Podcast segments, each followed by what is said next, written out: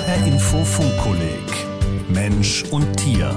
Folge 7. Stolze Adler, dumme Kuh. Tiere und ihr Ruf. Von Thorsten Schweinhardt. Vor etwa 45.000 Jahren malte ein Mensch auf der Insel Borneo ein Bild an eine Höhlenwand. Die Zeichnung ist bis heute erhalten. Sie zeigt eine Art Wildrind. Tiere waren die ersten Motive, die dem Menschen so viel bedeuteten, dass er sie als Bild festhielt. Von all den Bildern, die unsere Welt ausmachen, sind uns die Bilder von Tieren besonders tief eingeschrieben. In Bergen und Wolken suchen wir ihre Umrisse. Gebt uns einen Stock und wir zeichnen sie. Breitet sie über den Nachthimmel aus und wir zeigen zu ihnen hinauf. Schreibt die amerikanische Essayistin Elaine Passarello. Tiere sind mehr für uns als nur physische Lebewesen. Sie bevölkern unsere Gedanken, führen ein Eigenleben in unserer Vorstellungskraft als Symbole, Metaphern und Archetypen. Wie entstehen solche Zuschreibungen und warum können wir nicht auf sie verzichten? Der Löwe, der Esel und der Fuchs zogen auf die Jagd. Nachdem sie reichlich Beute gemacht hatten, befahl der Löwe dem Esel, sie zu verteilen. Der Esel machte drei gleich große Teile und bat den Löwen, sich eines auszusuchen. Da sprang der Löwe wütend auf ihn los und fraß ihn auf. Danach befahl er dem Fuchs, die Beute zu teilen. Der brachte alles auf einen Haufen, behielt für sich selbst nur ein klein wenig und bat den Löwen, den Hauptteil für sich zu nehmen. Wer hat dich diese Art zu teilen gelehrt? fragte der Löwe. Das Missgeschick, das dem Esel widerfuhr antwortete der Fuchs. Da sind sie alle ihrem Ruf gerecht geworden. Der starke Löwe, der einfältige Esel und der schlaue Fuchs. Das ist so üblich in der Fabel, einer der ältesten Erzählformen der Weltliteratur. In einer knappen, gleichnishaften Geschichte wird eine Moral transportiert mit Hilfe von Tieren.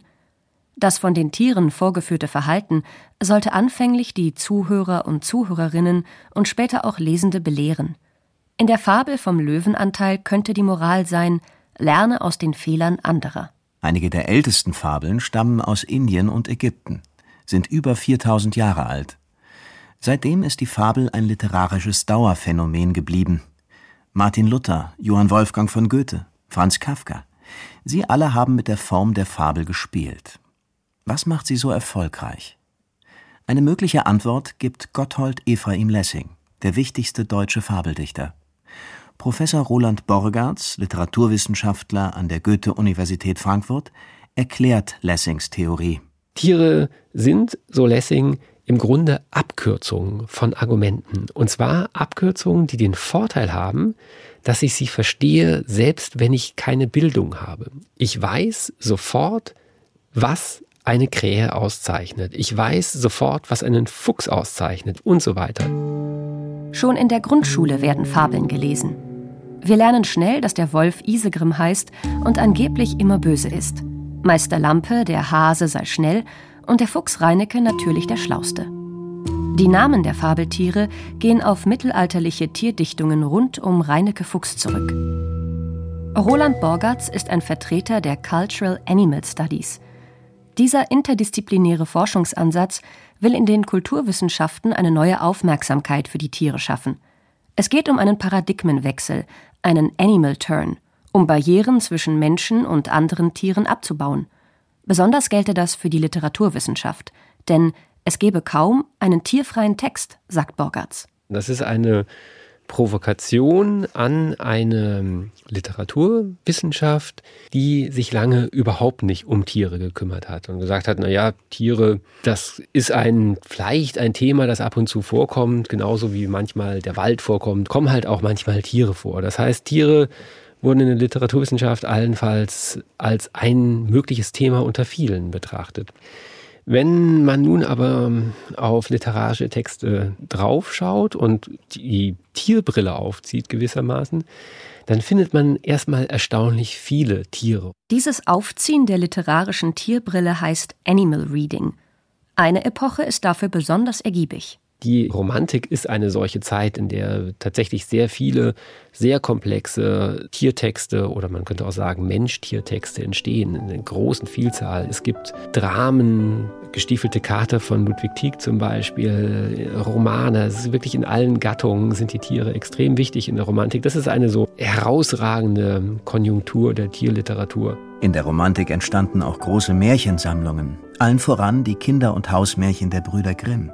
Im Märchen sind Tiere oft Helfer der Menschen, sagt der Frankfurter Psychologe und Symbolforscher Wolfgang Bauer. Sie bringen dem Helden die nützlichen Werkzeuge, mit denen er auf seiner meist magischen Reise äh, vorankommen kann und auch schrecklichen Gefahren entgehen kann. Die Tiere helfen allerdings nur, wenn der menschliche Held sie vorher gut behandelt hat. Wer etwa nur an sich denkt oder Tiere gar quält, dem bringen sie Unglück oder sogar den Tod. Nicht alle Märchentiere haben gute Absichten. Aber Großmutter, was hast du für ein entsetzlich großes Maul? Dass ich dich besser fressen kann. Kaum hatte der Wolf das gesagt, so tat er einen Satz aus dem Bette und verschlang das arme Rotkäppchen. Märchen wie das von Rotkäppchen und dem bösen Wolf werden oft tiefenpsychologisch interpretiert. Ein Zugang Rotkäppchen ist ein Mädchen auf dem Weg zur Frau. Das rote Käppchen symbolisiert hier das rote Blut der ersten Periode. Gleichzeitig ist Rotkäppchen noch kindlich naiv, was sie anfällig für sexuelle Übergriffe gewaltbereiter Männer macht, verkörpert durch den listigen, verschlingenden Wolf. Sind Märchentiere also wieder nur Platzhalter für Menschen, wie in der Fabel? Im Animal Reading werden Tiere als wirkliche, wenn auch literarische Tiere verstanden. Für den Literaturwissenschaftler Roland Borgatz geht es in Rotkäppchen wie in vielen anderen Tiermärchen vor allem um Gewalt. Das ist eine Geschichte, in der erst den Menschen von einem Tier Gewalt angetan wird und dann dem Tier von den Menschen Gewalt angetan wird. Also eine Unterscheidung zwischen zwei Formen von Gewalt, nämlich einer Gewalt, die als bestrafenswürdig erscheint. Das ist die Gewalt des Wolfes gegen die Großmutter und das Rotkäppchen und eine Form von Gewalt, die gerechtfertigt erscheint. Das ist die Gewalt des Jägers gegen den Wolf. Im Märchen begegnen uns aber auch Tiere, die es eigentlich gar nicht gibt. So wie das mysteriöse Einhorn. Sein Hals war lang und schlank und die Mähne war so weich wie Löwenzahnflaum und so fein wie Federwolken. Das lange Horn über seinen Augen leuchtete selbst in tiefster Mitternacht muschelfarben und milchig. So schildert es Peter S. Beagle in seinem Fantasy-Roman Das letzte Einhorn. Für die Menschen der Antike war das Einhorn keine Fantasiegestalt. Der griechische Arzt Ketesias beschrieb es erstmals um 500 vor Christus. In Indien gibt es wilde Esel, den Pferden gleich, nur größer. Der Leib ist weiß, der Kopf purpurrot, die Augen dunkelblau. Auf der Stirn haben sie ein Horn von der Länge einer Elle. Abgefeilte Teilchen desselben sind ein Schutzmittel gegen tödliche Gifte. Der Glaube an das anmutige Tier mit dem heilenden Horn war noch bis ins 18. Jahrhundert verbreitet. Könige und Kaiser zahlten ein Vermögen für vermeintliche Einhornhörner. Das waren dann in der Regel Rhinozeroshörner oder Stoßzähne von einem Narwal oder einem Elefanten. Heute wird das Einhorn wieder erfolgreich vermarktet. Es gibt Einhornschokolade, Einhornkaffee und Einhorn-Klopapier mit Zuckerwatteduft. Als buntes Kuscheltier für Kinder funktioniert das Einhorn genauso wie als vegane Kondommarke für Erwachsene. Warum ist gerade dieses Fantasietier so massentauglich? Weil es in Krisenzeiten ein positives Sinnbild schafft so Peter Wippermann, Trendforscher und früherer Professor an der Folkwang-Universität der Künste in Essen. Sei eine Gesellschaft unruhig und unsicher, sagt er, dann würden Symbole gesucht, die Orientierung und Hoffnung geben. Zu der Polarisierung, die postindustrielle Gesellschaften gerade erleben, mit Unzufriedenheit über die Spaltung in Arm und Reich, liefert das Einhorn das perfekte Gegenbild. Als Symbol steht es für das Unvergängliche, für wahre Reinheit und Schönheit. Das friedliche Einhorn, ein Kontrast zur aktuellen gesellschaftlichen Grundstimmung, die manch einer als aggressiv wahrnimmt. Dabei weist die Einhornbegeisterung viele Ähnlichkeiten zur Flower Power Bewegung der 60er, 70er Jahre auf. Vietnamkrieg und Antirassismusproteste hatten damals die US-amerikanische Gesellschaft gespalten. Dann kamen die Hippies. Mit Blumen im Haar, psychedelischer Musik, aber auch mit Drogen drückten sie ihren Traum von einer besseren Welt aus. Heute verspricht das Einhorn, Träume können wahr werden.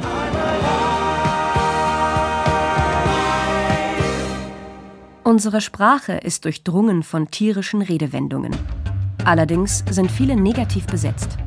Sie drücken beispielsweise Misserfolge aus. Alles für die Katz. Da habe ich Perlen vor die Säue geworfen. Der hat mich total zur Schnecke gemacht.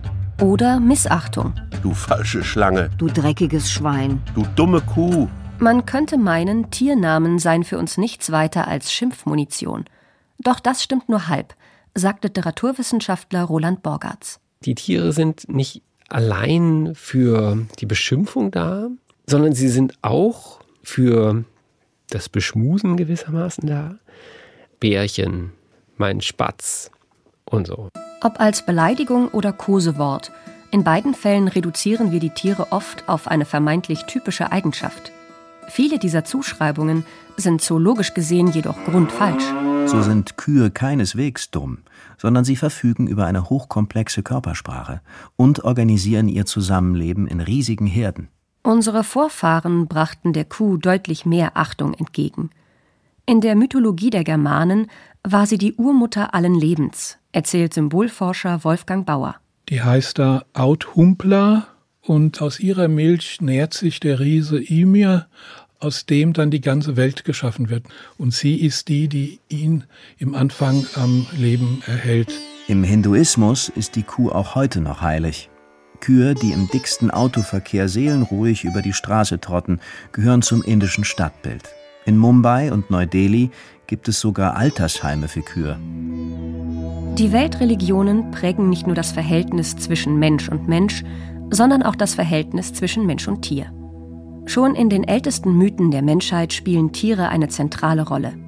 Viele Götter im alten Ägypten wurden ganz oder teilweise als Tiere dargestellt der Himmelsgott Horus als Falke, die Kriegsgöttin Sachmet als Löwin oder Sobek, der Herrscher über das Wasser, als Krokodil.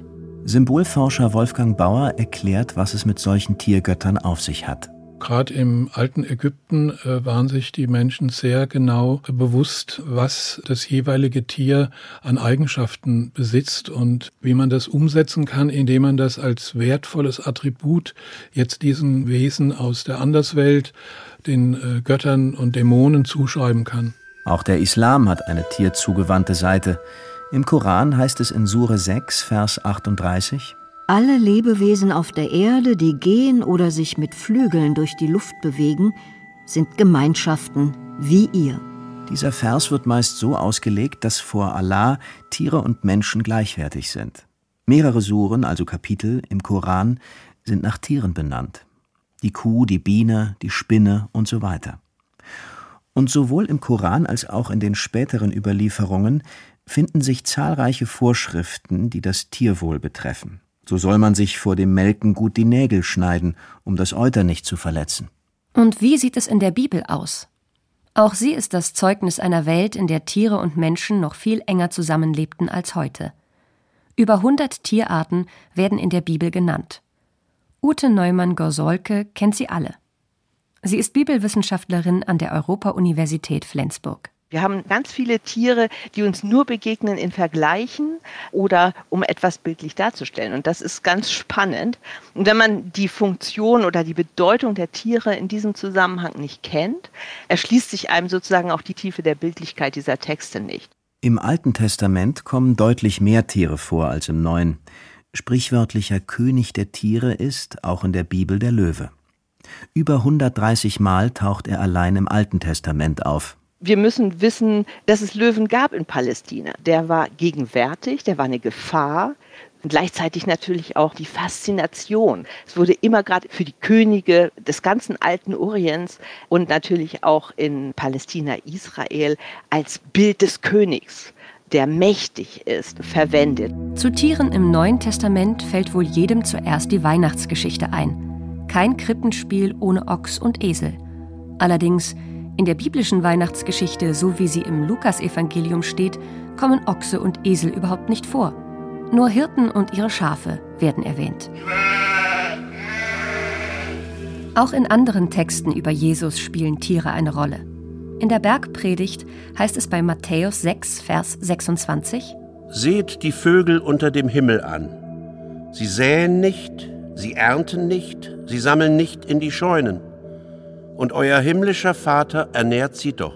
Bei der Bibellektüre krabbeln einem auch Tiere über den Weg, die man in diesen Texten nie vermutet hätte.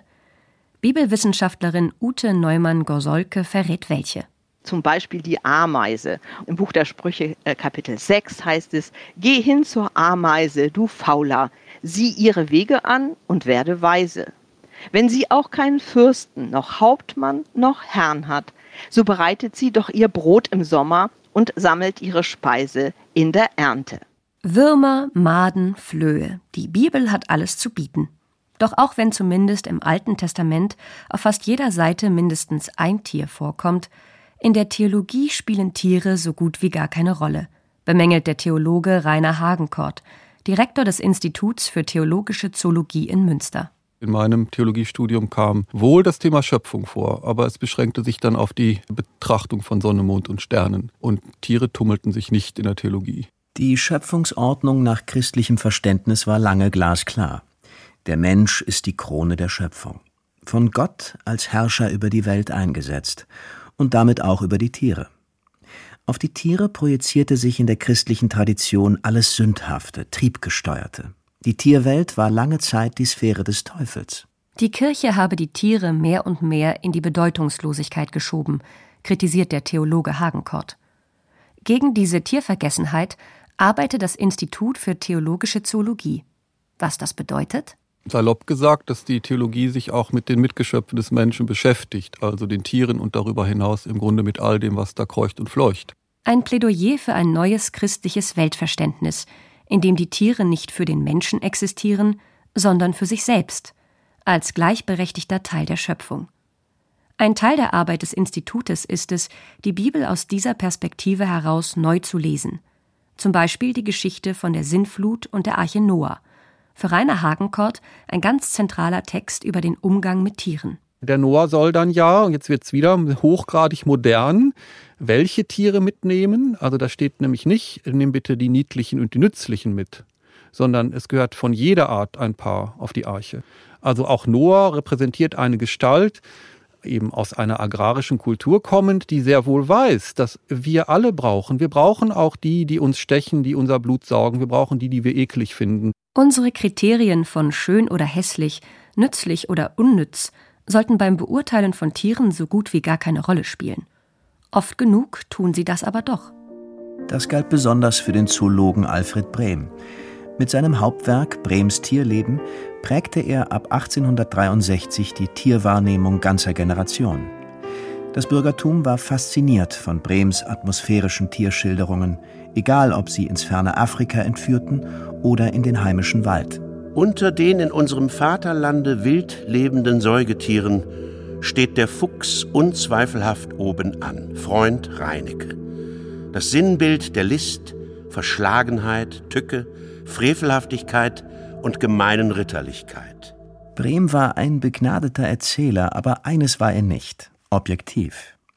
Ob ein Tier bei ihm gut wegkam, hing stark von Brems persönlichen Vorlieben ab. In seinen Augen war eine Tierart entweder nützlich oder schädlich. So empfahl Alfred Brehm, die Adler auszurotten, da sie dem Menschen keinerlei Nutzen brächten und nachweislich schon kleine Kinder angegriffen hätten. Einen ganz anderen Ton schlug Brehm aber an, wenn er über seine geliebten Singvögel schrieb. Sie seien ein herrliches Gedicht der Natur. Auch in der Musik hat sich schon immer die menschliche Wahrnehmung der Tierwelt wiedergespiegelt. Manche Anthropologen meinen, von den Tieren habe der Mensch das Musikmachen überhaupt erst gelernt. Wenn Tiere in Musikstücken auftreten, dann meist inspiriert durch ihre typischen Laute. In Felix Mendelssohn Bartholdys Ouvertüre zum Sommernachtstraum wiehert ein Esel. Der britische Komponist Ralph Vaughan Williams lässt in The Lark Ascending eine Lerche aufsteigen.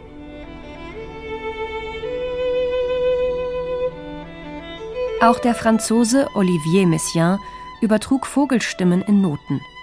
Andere Komponisten versuchten nicht nur die Laute, sondern auch das Wesen eines Tieres musikalisch abzubilden. So zum Beispiel Brehm-Zeitgenosse Camille Saint-Saëns in der Karneval der Tiere. Es treten unter anderem auf der majestätische Löwe, der schwerfällige Elefant und sogar Zierfische in einem Aquarium.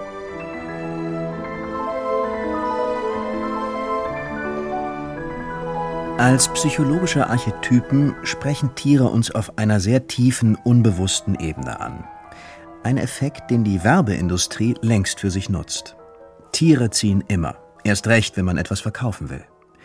Als Psychologe hat sich Wolfgang Bauer auch mit der Wirkung von Tiersymbolen in der Werbung beschäftigt. Das ist unglaublich, wie viel es da gibt. Denken Sie an den Hirsch bei Jägermeister, an die lila Kuh bei Milka, an das Berner Wappentier, den Bären bei der äh, Nestle Bärenmarke. Tiere, die für Produkte werben.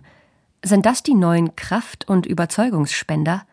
Das gelassene Kamel ist Werbeträger für Zigaretten. Und der stolze Adler, einst König der Vögel und Vogel der Könige, steht heute für Eintracht Frankfurt.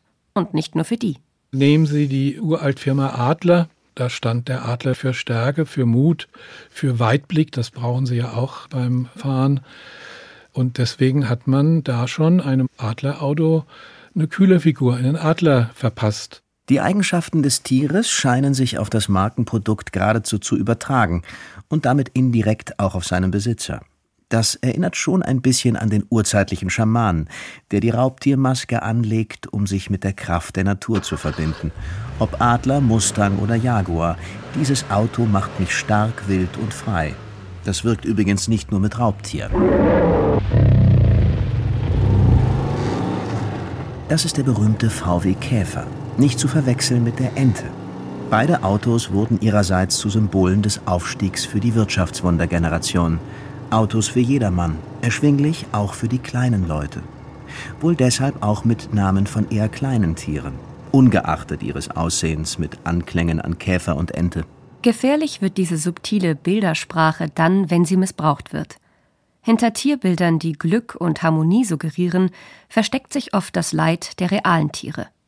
Für den Theologen Rainer Hagenkort gibt es dafür kein erschreckenderes Beispiel als das Logo des Schlachthofbetriebs Tönjes ein Logo, auf dem eine Kuh, ein Kalb und ein Schwein in munterster, possierlicher Position da stehen und den Betrachter, die Betrachterin anlächeln. Mit Verlaub, das ist doch unfassbar. Zur theologischen Zoologie gehört das kritische Hinterfragen jener Tierbilder, die uns tagtäglich von den Medien vorgesetzt werden. Vor allem aber brauche es direkte Begegnungen zwischen Menschen und Tieren, sagt Rainer Hagenkort. Ob als Höhlenmalerei, Werbeplakat oder Esel auf der Weide. Tiere sind ein fester und prägender Bestandteil der menschlichen Kultur. Als Lebewesen, mit denen wir uns eine Welt teilen und in Gestalt der Vorstellungen und Symbole, die wir aus ihnen geformt und auf sie projiziert haben. Das Zuschreiben, das Suchen einer tieferen Bedeutungsebene sind menschliche Grundbedürfnisse. Aber vielleicht ist es an der Zeit, einige der Bilder, die wir in uns tragen, neu zu bewerten und wenn möglich zu korrigieren. Das geht aber nur, wenn wir offen sind für ein neues Mensch-Tier-Verhältnis. Human-Animal Studies oder theologische Zoologie sind zwei Ansätze, die hinter den Bildern wieder die Tiere sichtbar werden lassen.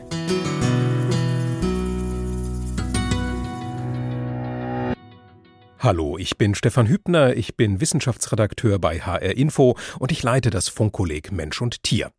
Religion, Literatur, Musik, nur drei Bereiche sind das, die unsere Vorstellungen von Tieren nachhaltig mitgeprägt haben und immer noch prägen. Im Umkehrschluss prägen Tiere, dank der dabei entstandenen Images, auch stetig unser Leben. Und dieses Prägen, das funktioniert auch noch in ganz anderen Bereichen, etwa in Wissenschaft und Technik. Bekanntes Beispiel ist natürlich Leonardo da Vinci, der sich den Vogelflug angeschaut hat und dann auch erste Flugapparate gebaut hat. Aber auch schon in der Antike, der Daedalus, In der Mythologie der griechischen Antike haben sich Leute schon Gedanken gemacht, warum die Natur so gut funktioniert und ob man das nicht auch nutzen kann für die Menschen. Sagt Professor Ivo Wilhelm Boblan von der Beuth Hochschule für Technik in Berlin. Und natürlich ist es seit der griechischen Antike und in den rund 500 Jahren seit Leonardos Tod nicht bei mal besseren, mal schlechteren Flugapparaten geblieben. Immer länger ist die Liste der Fälle geworden, in denen sich Tiere als Ideengeber entpuppten für Innovationen technischer und anderer Art. Bemerkenswerte Beispiele dafür, von schmerzfreien Spritzen bis Neuroinformatik, stellt Frank Grotelüschen in der nächsten, der achten Funkkolleg-Folge vor, unter dem Titel Mücken als Motor des Fortschritts von Tieren lernen.